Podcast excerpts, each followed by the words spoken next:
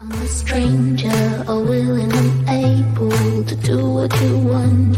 You think I'm a thinker, but I'm just a singer. All messy and pretty, just making believe. Boy, I'm falling, I'm falling, I'm falling, I'm falling, I'm falling. Down to obscurity, don't let me ever be this alone. I'm falling, I'm falling, I'm falling, I'm falling, I'm falling. Shouldn't be trusting me, I could be making it all you.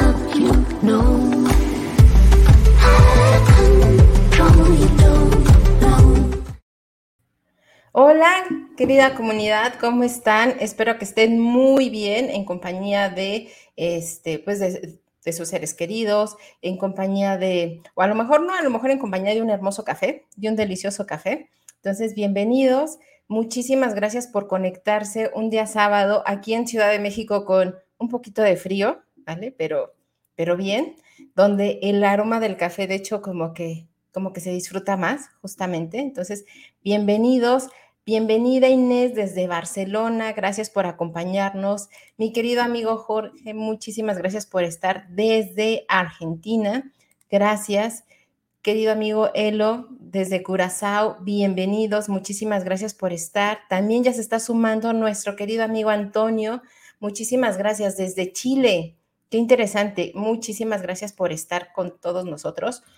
Hoy vamos a tener una conversación bien importante, muy, muy importante, y por eso me encanta que esta comunidad sea una comunidad viva, que pregunta, que se cuestiona, eh, y tenemos una gran invitada eh, que nos va a hablar no nada más de fondo, sino también de forma, ¿no? Ella es psicóloga, ella está también dentro de las organizaciones, ella es una activista, la podemos encontrar aquí en LinkedIn, yo les sugiero que, vayan a su perfil, eh, la verdad es que ella eh, constantemente está haciendo publicaciones, haciendo posteos, haciendo reflexiones, concientizando. ¿vale? Participando de manera muy, muy activa. Hoy vamos a hablar de diversidad, hoy vamos a hablar de inclusión, hoy vamos a hablar de seres humanos, de personas, ¿vale? Desde esta mirada también, que muchas veces, a lo mejor de manera inconsciente, pero a veces la tenemos sesgada y eso afecta.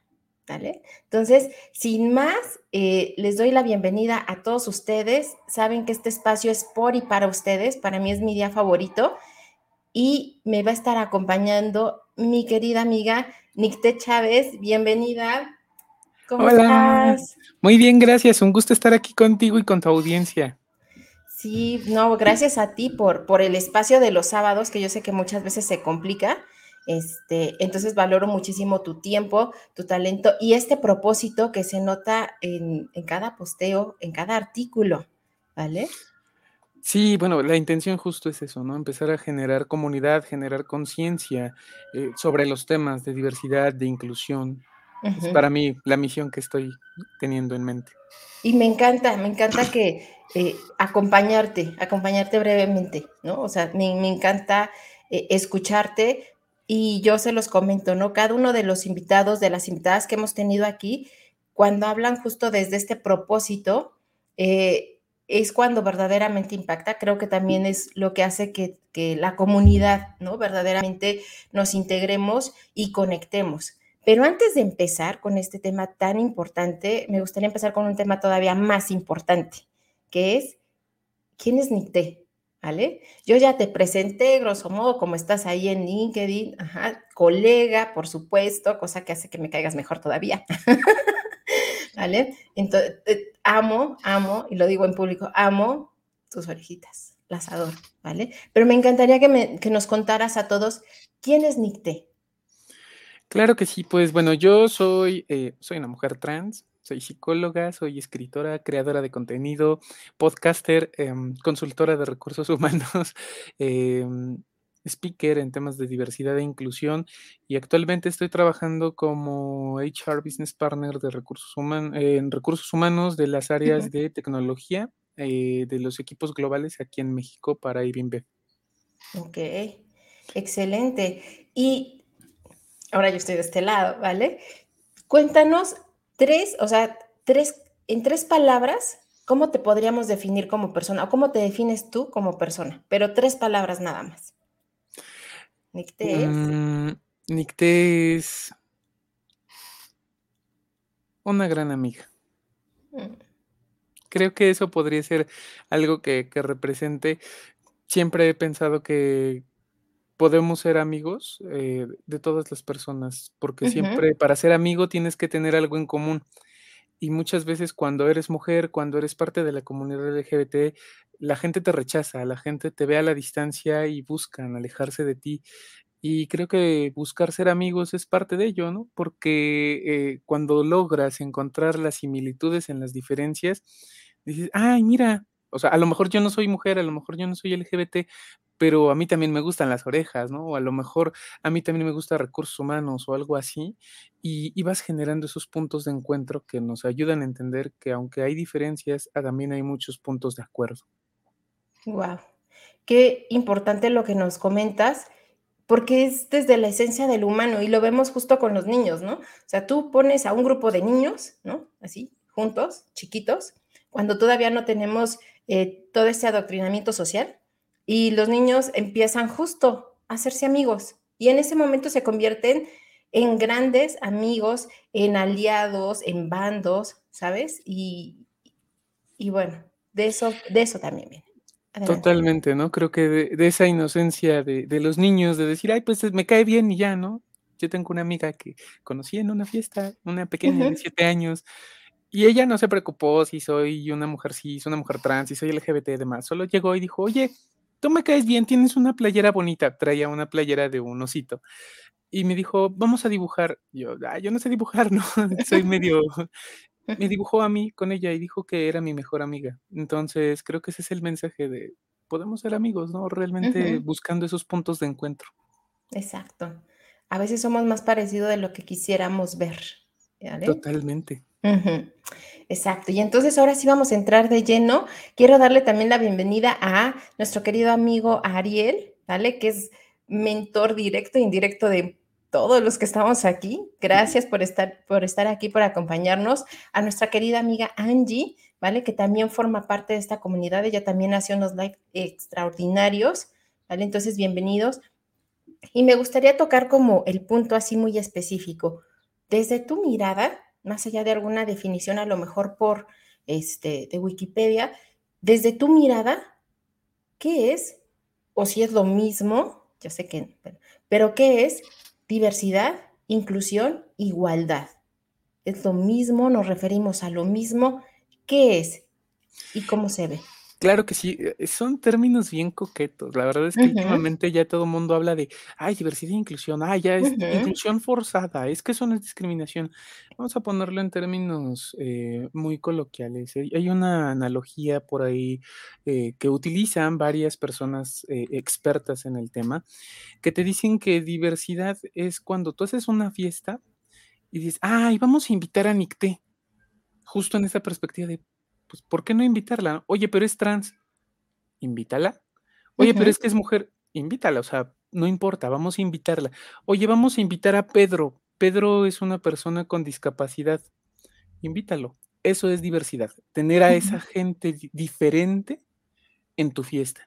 Inclusión es que ya que están en la fiesta, les consideres y les tomes valor, porque no basta con decirle: "Vente a mi fiesta", ¿no? Y ahí anda Nicté solita en la esquina porque nadie la pela, nadie le habla, nadie quiere ser su amigo. Y entonces ahí se queda solita en la esquina. Y Pedro está en la otra esquina porque nadie le habla porque es una persona con discapacidad y, ay, no, ¿qué de qué le hablo, no? Le voy a preguntar, ¿a poco si usa silla de ruedas siempre? O sea, sin saber ni siquiera cómo acercarte con las personas. Inclusión es que los empieces a a a invitar a formar parte de ese grupo social que tienes. Que si haces una foto donde están puras chicas, Nicté, vente, tú eres chica, ven, vamos a tomarnos la foto contigo. Vamos a bailar todos aquí en la rueda junto en la fiesta. Vente, Pedro, vamos a invitarte a a a bailar aquí con nosotros. Oye, yo no traigo, este, yo traigo silla de ruedas con tú vente, no importa. Eso es inclusión, que empiece a ju a a a jugar de manera activa en el contexto.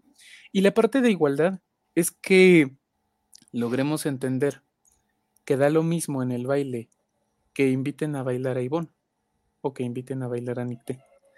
No por invitar a bailar a Ivonne, eso te hace ser un mejor invitado en la fiesta, un mejor caballero, alguien con más empatía. Ni invitar a bailar a Nicté te hace un mejor caballero, alguien más responsable, alguien con más respeto a la sociedad. Somos personas iguales. Lo mismo con Pedro. El que tú ayudes a Pedro a subir la escalera no te hace mejor persona. somos iguales, solo hay que entender que hay diferencias. Entonces creo que en esa analogía del baile lo podemos llevar a la vida organizacional, a la vida social en cualquier momento. Hoy de nada sirve eh, cuando las empresas dicen, es que queremos tener igualdad y, equidad de género, vamos a tener 50% de mujeres en la plantilla. ¿Y para qué lo quieres si las vas a tener a todas en las bandas operativas? Exacto. Cuando tienes el C-level, cuando tienes em, tus altos directivos, todos son hombres las mujeres no entran, pues, entonces ahí tienes diversidad, pero no tienes inclusión y no tienes igualdad. ¿Qué pasa cuando dices, vamos a contratar personas de la diversidad LGBT? Y las tienes metidas en un rincón y no contacto con clientes ni proveedores, porque qué oso, que imagínate que uno de estos gays ande ahí atendiendo a los clientes, ¿qué van a decir de nosotros?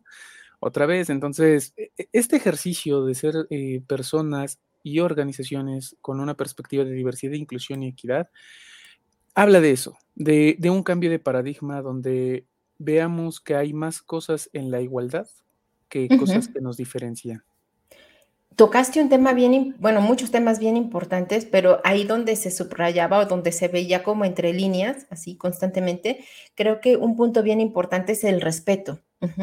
O sea, eh, hablabas como, eh, si los invitamos a la fiesta, nos invitan a la fiesta, pero pues no me sacan a bailar, ¿no?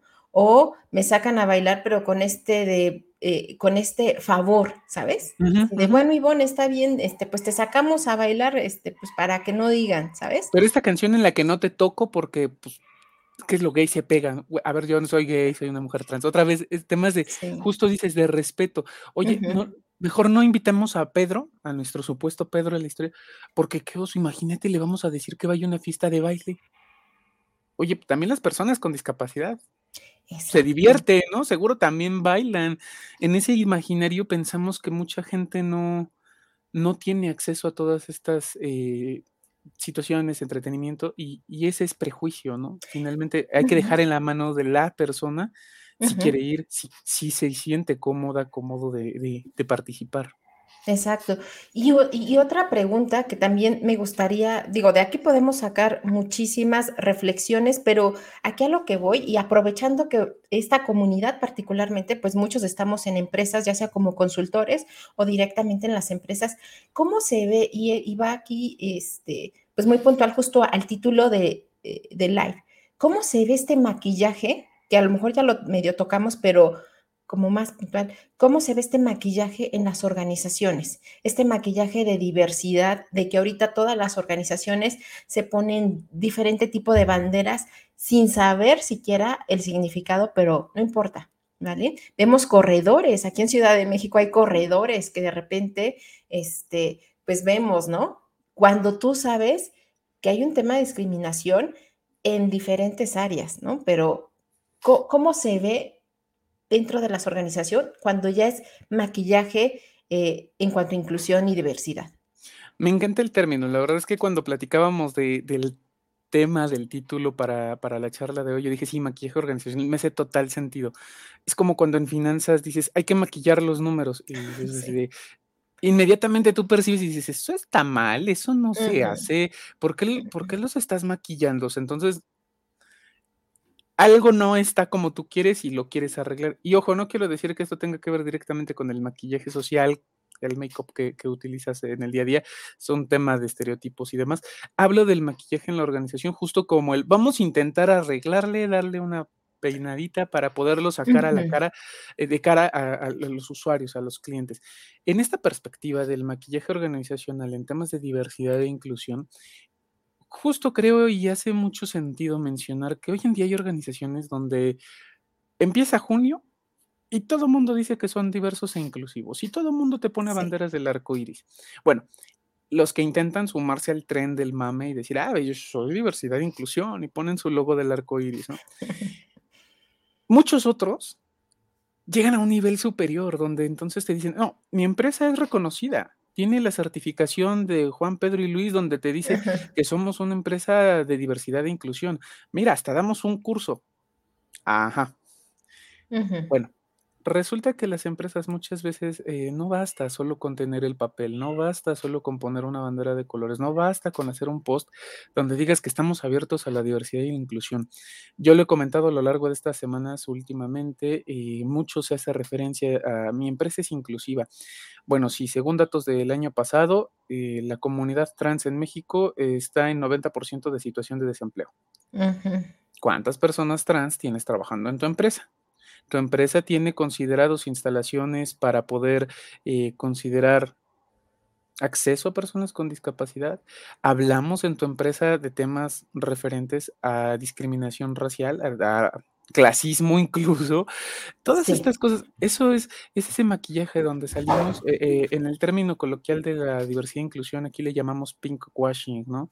Ese lavado rosa que haces decir, ay, sí, somos diversos, somos inclusivos cuando muchas empresas no lo hacen, ¿no? Em, entonces, ser una empresa con diversidad e inclusión, ayer hablaba en un, en un live eh, que hice, donde decía cinco tips para el servicio y la atención desde el respeto a la comunidad LGBT.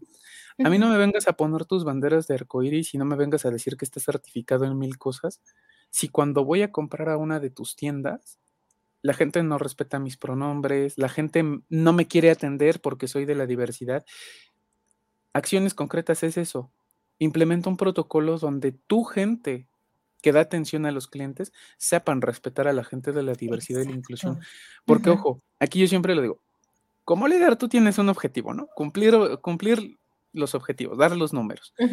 No te debe de importar si quien te ayuda a lograr los objetivos es gay, bi, trans, interqueer, cualquiera de las letras del acrónimo. Si tiene el talento, lo sumas a tu equipo porque es el que te va a ayudar a lograr objetivos. Voltea la moneda. ¿Quién mantiene las empresas? Los clientes. Y resulta que datos del país te dicen, y el financiero, que si la comunidad LGBT fuéramos una sola nación, seríamos una de las cinco naciones económicamente más fuertes del mundo, solo detrás de Estados Unidos, China y Japón. Por muchísimos factores, podemos decir que la comunidad LGBT tiene un mayor poder adquisitivo que el promedio en la mayoría de los países. Aquí viene el punto. Si como líder, como director de operaciones, como persona que genera un impacto con el cliente. No dimensiones esto por tus prejuicios, dimensionalo por negocio. Es, Si a mí no me das una atención correcta, yo no vuelvo a ese lugar porque me están cambiando el pronombre, porque no me tratan amablemente, porque me dicen que no hay. Esa es discriminación. Solo que técnicamente no me están diciendo, ah, tú vete porque eres una mujer trans. Porque no sucede así. La discriminación nunca va a ser así, nunca van a decir, tú cállate porque eres trans solo sutilmente se van a dar la vuelta y te van a dejar de hacer caso. Entonces, de eso se trata. El maquillaje organizacional es darnos cuenta que objetivamente en esta época es necesario evaluar qué organizaciones de verdad están abiertas a la diversidad y la inclusión y no nada más sacar el certificado, no nada más poner la bandera del arco iris, sino de verdad acciones concretas, acciones que se vean de cara a los usuarios.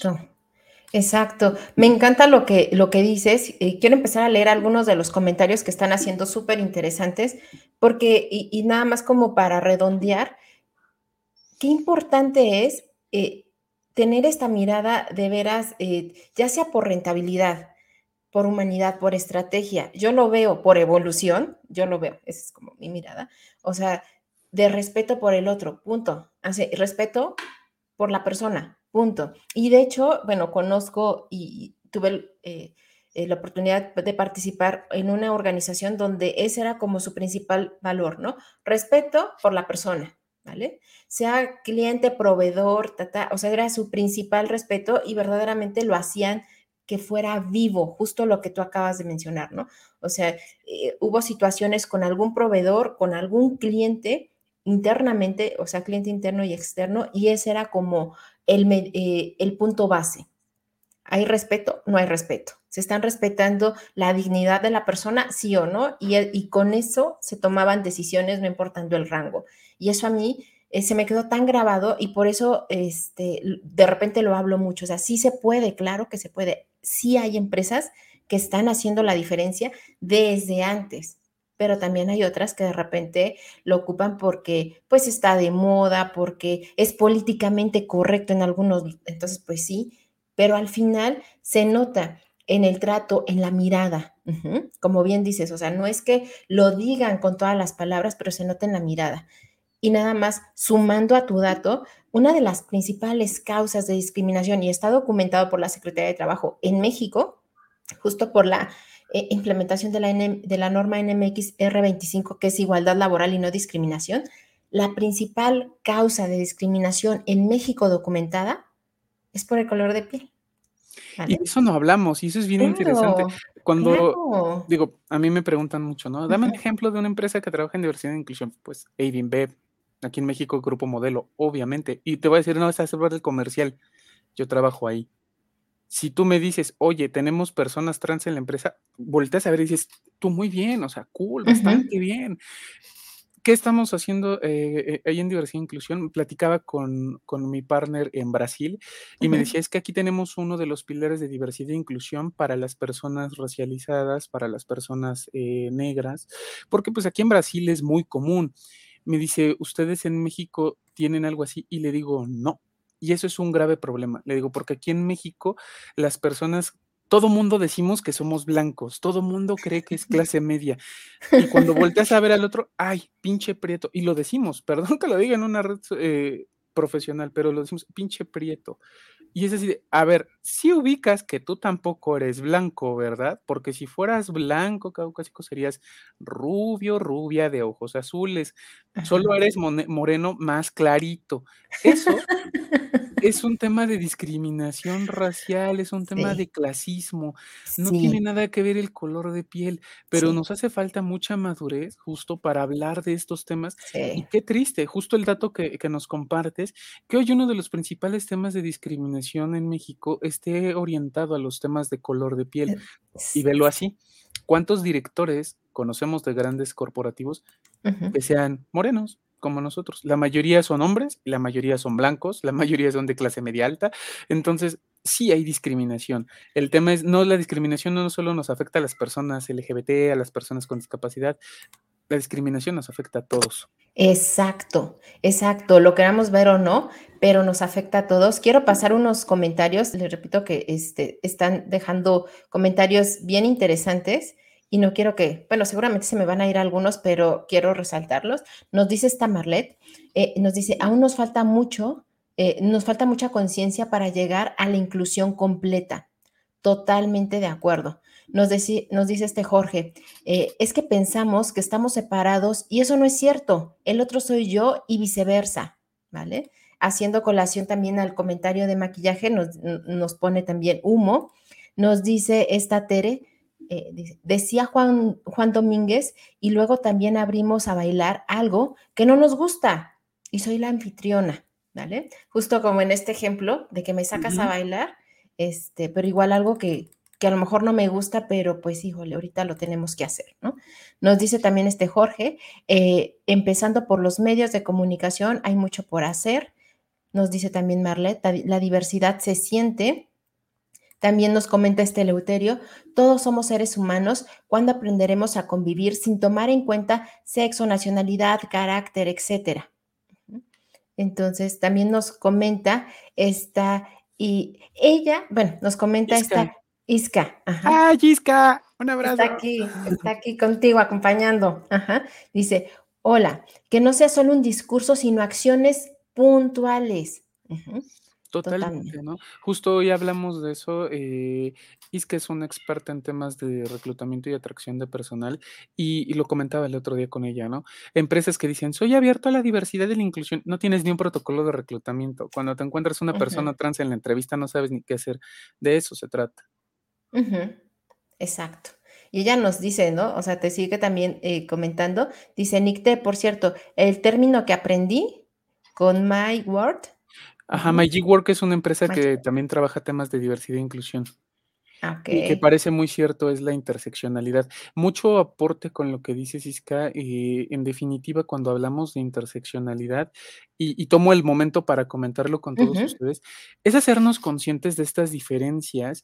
Eh, la perspectiva de interseccionalidad te dice que dependiendo de ciertos factores, tú estás más cerca del privilegio o más lejos del privilegio. Y yo manejo la interseccionalidad como con una especie de test, con una esfera.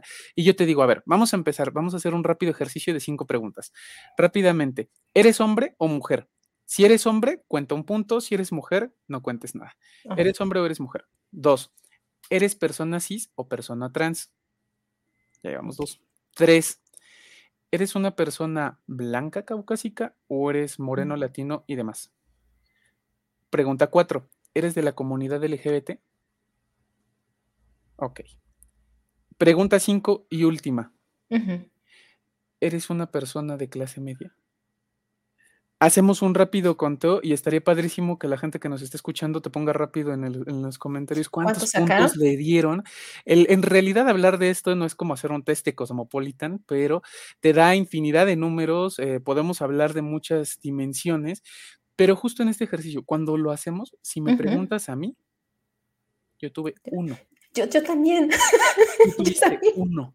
Y si le preguntas a algunos caballeros, te van a decir, yo tuve cuatro o cinco. Eso es interseccionalidad. Darte cuenta que por el hecho de ser hombre, por el hecho de tener eh, hombre cisgénero, no ser de la comunidad LGBT, tener clase media y ser blanco, tienes muchísimos más privilegios. ¿Y cómo lo vemos?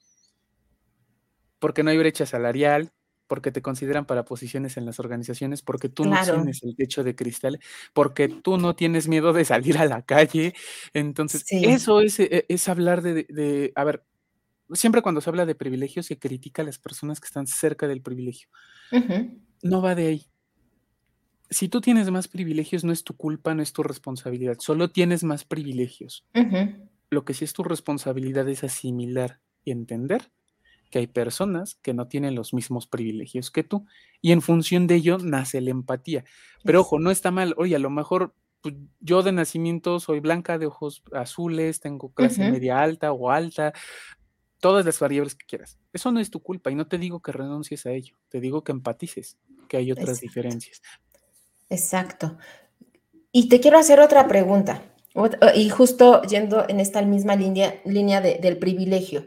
¿Tú notaste esta transición, ¿vale? De privilegios. Totalmente. Eh, fíjate, Ivonne, que a mí me gusta hablar de, de interseccionalidad porque a veces cuando hablas de algo que no conoces es complicado asimilarlo. Exacto. Pero cuando te toca vivirlo es como, ah, rayos, o sea, sí es un choque de realidad.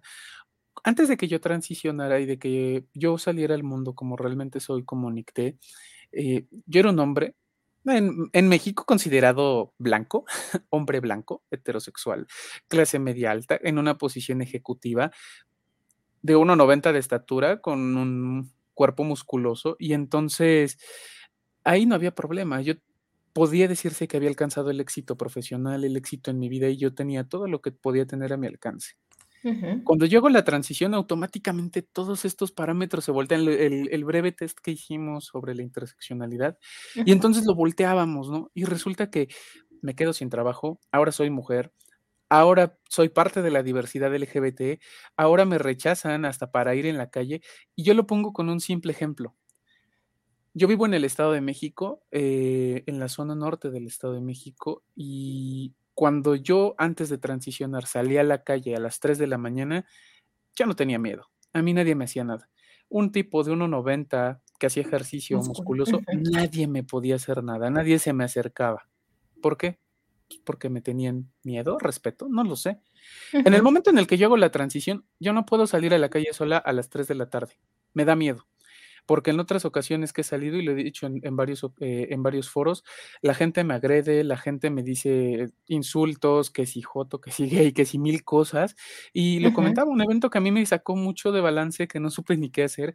Se me acercó un tipo en una bicicleta, me empezó a hacer como ruidos de gruñidos y me quiso agarrar, ¿no? Y entonces te quedas paralizada. Y tú dirás, ay, pero sigues estando grandota. Sí, pero te paraliza, no sabes qué hacer, no sabes si corres, si gritas, si lo empujas. Eso es vivir en el privilegio. Cuando eres hombre no te das cuenta de eso y tú puedes hacer tu vida normal y andar en la calle sin miedo. Yo hoy no puedo salir sola a la calle sin miedo porque, o sea, sí salgo, pero ya estás con el miedo de qué tal que me sale otra vez un loco y este no me gruñe, este se me avienta, ¿no? Eso mismo, llévalo a la vida organizacional. Exacto. Hoy voy a una entrevista hoy no, bueno, ya tengo trabajo, ¿no? Pero cuando estaba en búsqueda de trabajo, y me tocó con grandes empresas de estas de consumo, de las que ponen su logo, de las que te dicen que están abiertos a la inclusión. Y cuando me entrevistaron, la persona que salió en pantalla, hola, ¿qué tal? Buenas tardes. Y yo, hola, ¿qué tal? Hizo una cara de asombro porque seguramente la voz que escuchó no coincidía con la imagen que veía en pantalla. No supo qué hacer. La entrevista duró 10 minutos. Me dijo, bueno, este, muchas gracias, solo era para conocerte, bye. A eso me refiero cuando hablamos de, maquillaje organizacional, de no tener a la gente capacitada, de hablar de estos privilegios y de hacernos conscientes que sí hay otras realidades. Exacto. Me encanta lo que nos compartes y te lo agradezco muchísimo porque, porque es, es bien cierto y es humano y a mí muchas veces no nos damos cuenta porque no lo vivimos, pero volvemos a lo mismo. No porque no lo vivamos significa que no existe, que no es importante y mejor aún que no podemos hacer algo, que no, somos corresponsables socialmente para que las cosas cambien. Porque tú lo comentabas, bueno, a lo mejor sí, naciste en, un, en una situación de privilegio, no es tu culpa, no, tampoco se trata de, de, de etiquetar, ¿no? Y estigmatizar, o sea, pero desde ahí, desde nuestro lugar, desde nuestra trinchera, como lo comento de repente muchas veces, ¿qué sí podemos hacer? Ya sea que seas dueño de una organización, que tengas tu propio negocio, que estés en reclutamiento y selección y que eres la primera cara de la empresa. Eso es, un papel, es, es, una posición clave, la parte de reclutamiento y selección. Desde ese lugar, ¿qué sí puedes hacer para cambiar las cosas, para sumar a una sociedad enfocada en un verdadero crecimiento, enfocada en ver talento por talento? O sea, veo talento, me suma más allá de cualquier cosa. ¿Vale? Entonces, me encanta. Están dejando muchos comentarios. Me gustaría leerte algunos. Aparte, están dejando algunas preguntas. Nos comenta esta Mónica, eh, nos dice, eh, comenzando por respeto a uno mismo, así respetamos a los demás, debemos educar con principios y valores, es muy importante. Por supuesto, Mónica, muchísimas gracias por preguntar. Mm, te pregunta esta, esta Mónica, ella también este, bueno, e, ella es una coach sexual extraordinaria, mete contenido bien interesante con baile y todo. Entonces, Mónica pregunta, ¿debería de haber alguna persona, eh, debería una persona presentarse diciendo, hola, me llamo tal, soy trans? Nunca me, nunca me he presentado como, eh, como soy bisexual, por ejemplo. Tocas un punto bien importante, Moni, eh, atendiendo a tu pregunta. Y, aquí te quiero compartir, Ivonne. El, tema es que la diversidad sexual es especial y diferente para cada persona. Y hablar, por ejemplo, de ser una persona LGBT, hay que entender que hay orientaciones sexuales, identidades de género, expresiones de género, y eso te cambia el mundo. ¿Por qué?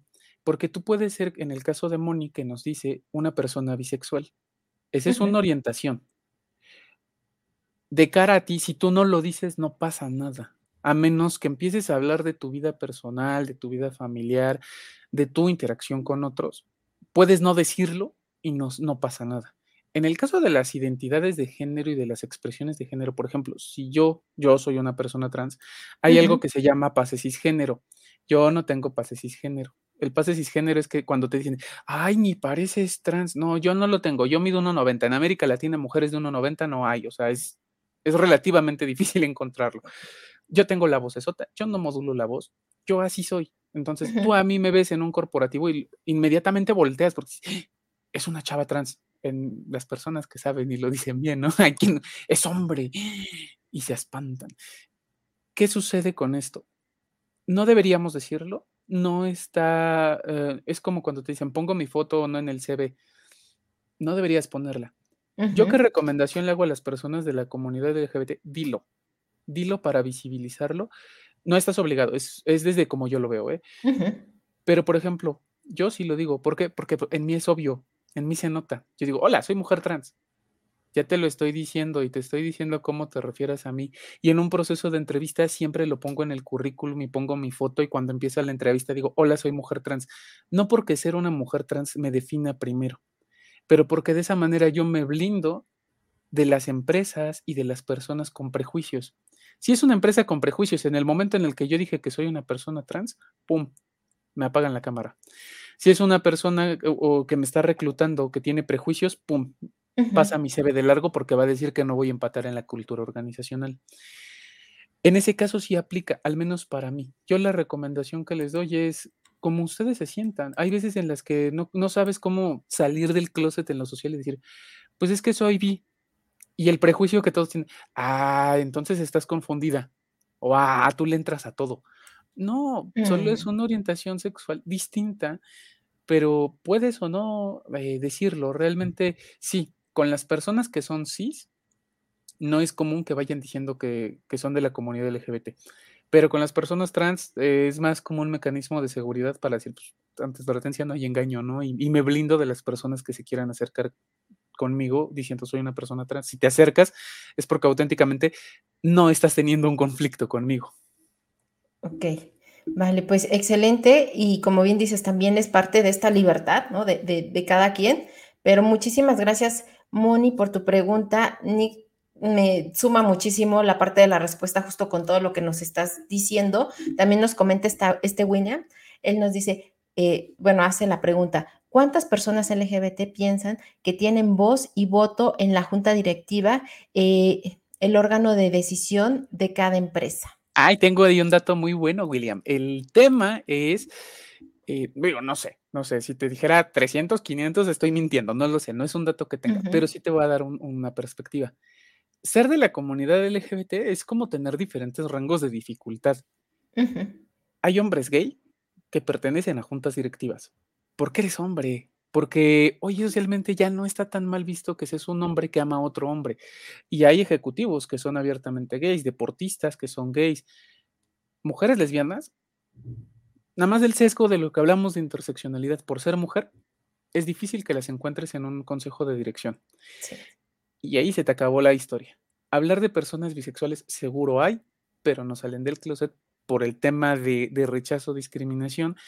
Personas trans, olvídalo, seguramente son muy pocas. La mayoría de las personas trans que vemos en el mercado profesional tenemos empresas, pusiste tu propia empresa y eres directora de tu propia firma, porque no te dan trabajo, porque no hay oportunidades. O sea, tú busca cuántas personas trans hay que tengan una posición relevante en su organización. Exacto. No las hay. Entonces, entender eso, que dependiendo de qué parte del acrónimo tengas, más difícil se pone todavía, ¿no? Entonces, no quiero decir que por ser gay tengas la vida resuelta, pero vives un proceso distinto, tal vez con más oportunidades que el que vive una persona no binaria o una persona trans.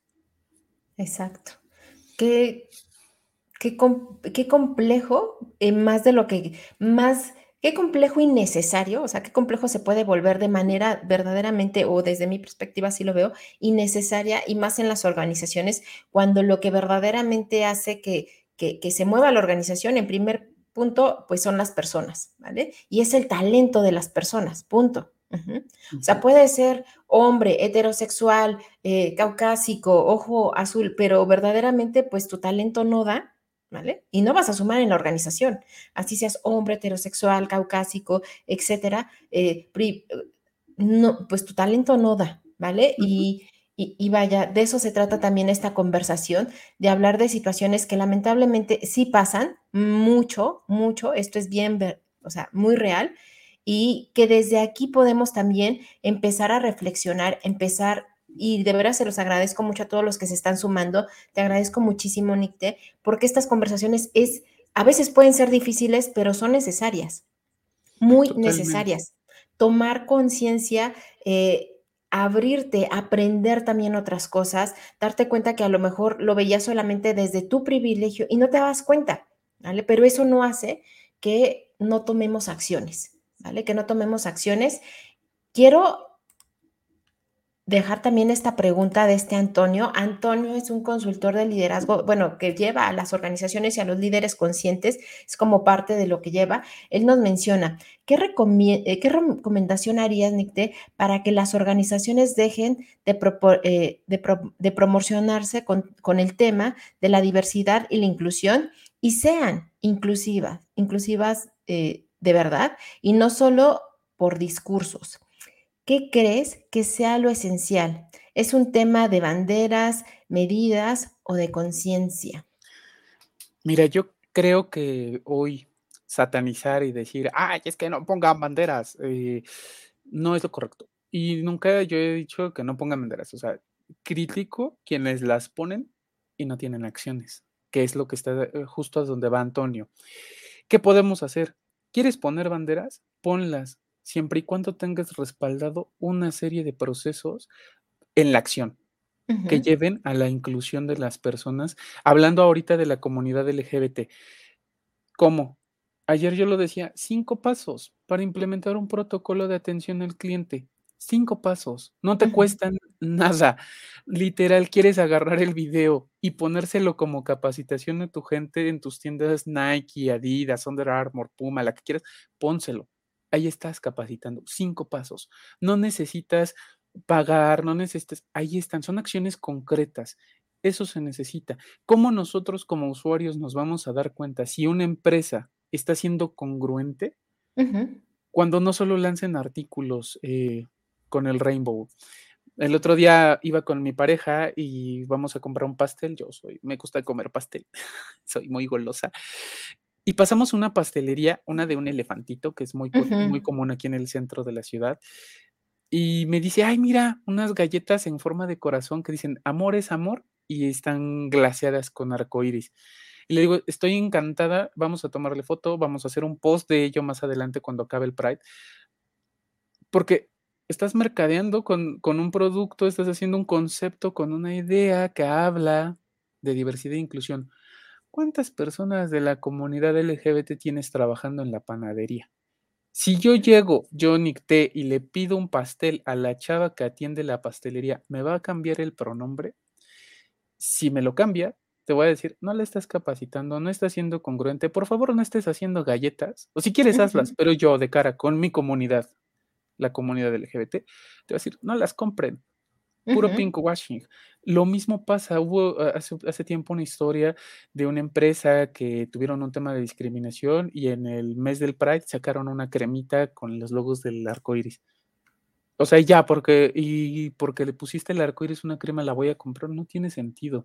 De verdad, acciones concretas, acciones que se enfoquen en que se dé un servicio de respeto la mayoría de las empresas tienen en, sus valores, en sus manifiestos conductuales, eh, culturales, el respeto como un valor. Respeto es eso, respetar a todos en toda su diversidad y no a discreción de, bueno, es que sí te respeto, pero tú respétame a mí.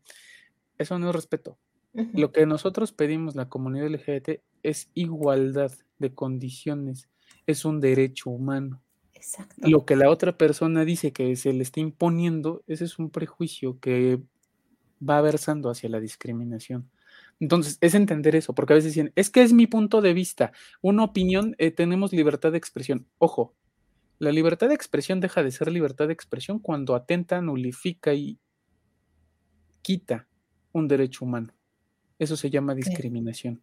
Entonces, entender eso, que estamos discriminando, nos cuesta mucho trabajo decir, ay, yo soy llano de la historia. Sí, sí, estás discriminando, si lo eres, ¿no?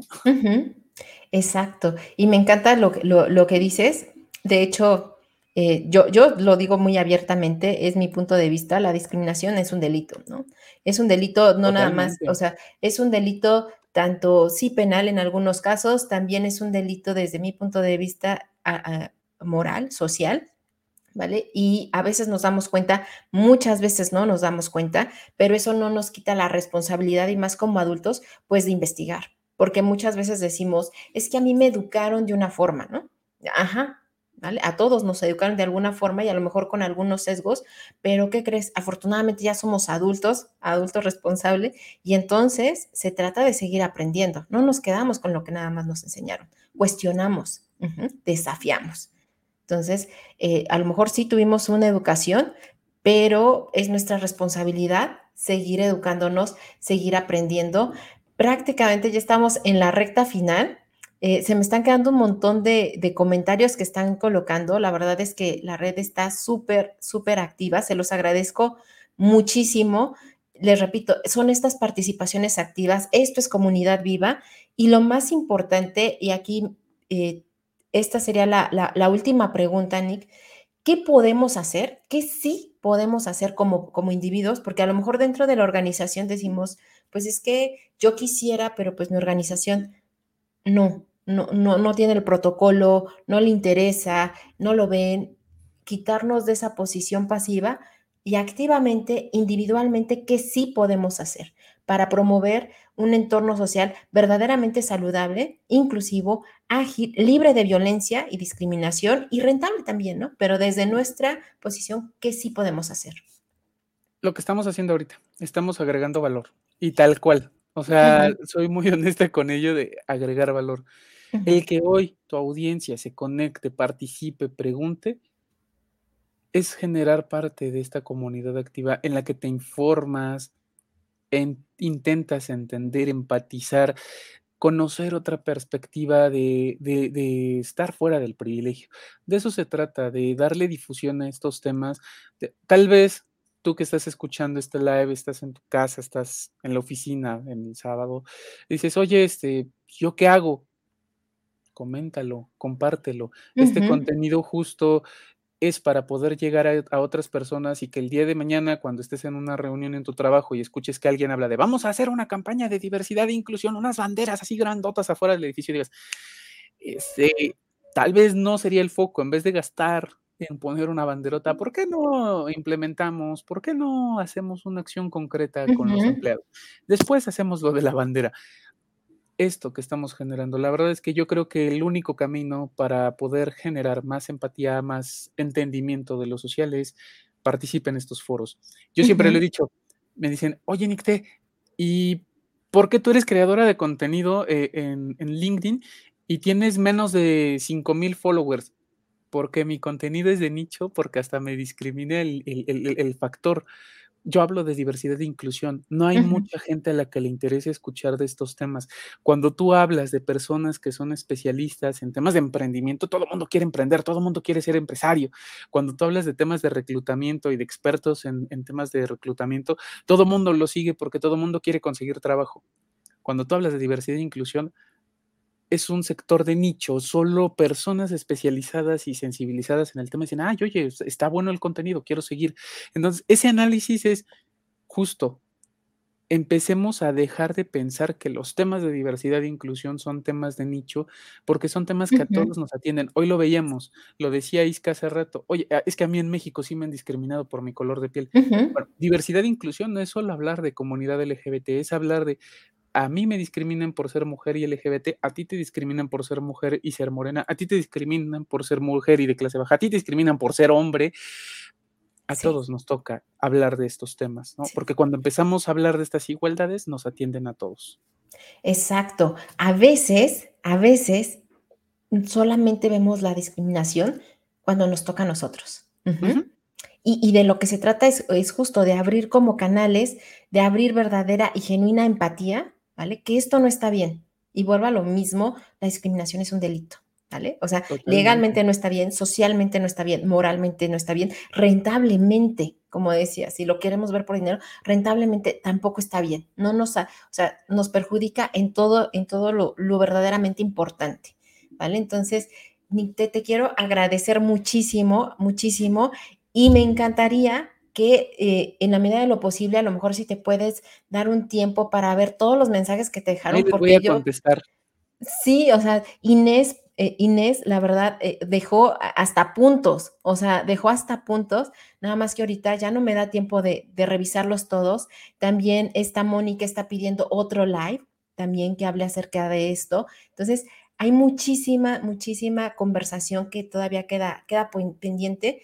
Les agradezco muchísimo que estén en sábado con frío, al menos aquí en Ciudad de México, este, y que se hayan levantado para este espacio. Nicte, te quiero agradecer muchísimo tu tiempo, tu talento, tu conocimiento y tu propósito, ¿vale? Y todo lo que, eh, todas las semillas que nos dejaste, te lo agradezco muchísimo. Querida comunidad, les agradezco mucho que se hayan conectado y que participen tan activamente. De esto se trata. Este espacio, les repito, es por y para ustedes. Es un espacio para hablar a veces de temas y abrir conversaciones difíciles, pero necesarias, ¿vale? Que nos sumen y que nos agreguen valor a todos, ¿vale? Entonces, muchísimas gracias. Nicte, no sé si quieras decir algo final. Nada, pues agradecerte, Ivonne, por invitarme aquí a tu programa a agregar valor, a estar aquí con toda la audiencia. Y pues bueno, yo encantada, en un ratito más me paso por los comentarios a darles like, a comentar a las preguntas que nos hicieron falta. Y pues nada, seguimos en esta red, ahí nos estamos leyendo y viendo. Sí, y sigan a Nicté, ella también tiene un like súper interesante, trae personas que, bueno, en mí particularmente yo llevo pluma y lápiz para anotar, eh, porque trae un, programa que se llama Ni te preocupes, que me fascina, excelente, y también, eh, no sé si es ciclado, cada, eh, cuando nos traes artículos también. Usualmente así es. Eh, el tema de invitados es al menos una vez a la semana, dependiendo de la agenda del invitado. Eh, mi participación individual está sucediendo los días viernes. En Ni te preocupes, yo los viernes hago una pequeña cápsula donde te voy a dar algunos tips de diversidad e inclusión. Y aparte tengo por ahí un newsletter que está saliendo todos los días jueves y viernes, donde hablo de estos temas de diversidad e inclusión. Sí, síganla, de veras súper interesante, pregúntenle, o sea, les repito, muchas veces tenemos esta ceguera y no nos dábamos cuenta, pero eso no, no significa que no tengamos la responsabilidad de seguir creciendo y más de hablar estos temas con expertos en el tema, ¿no? Y Nicté es una de ellas y además es una gran amiga. Gracias. Abrazo muy grande y nos vemos, hermosa comunidad, el próximo semana en más conversaciones que agregan valor. Bye.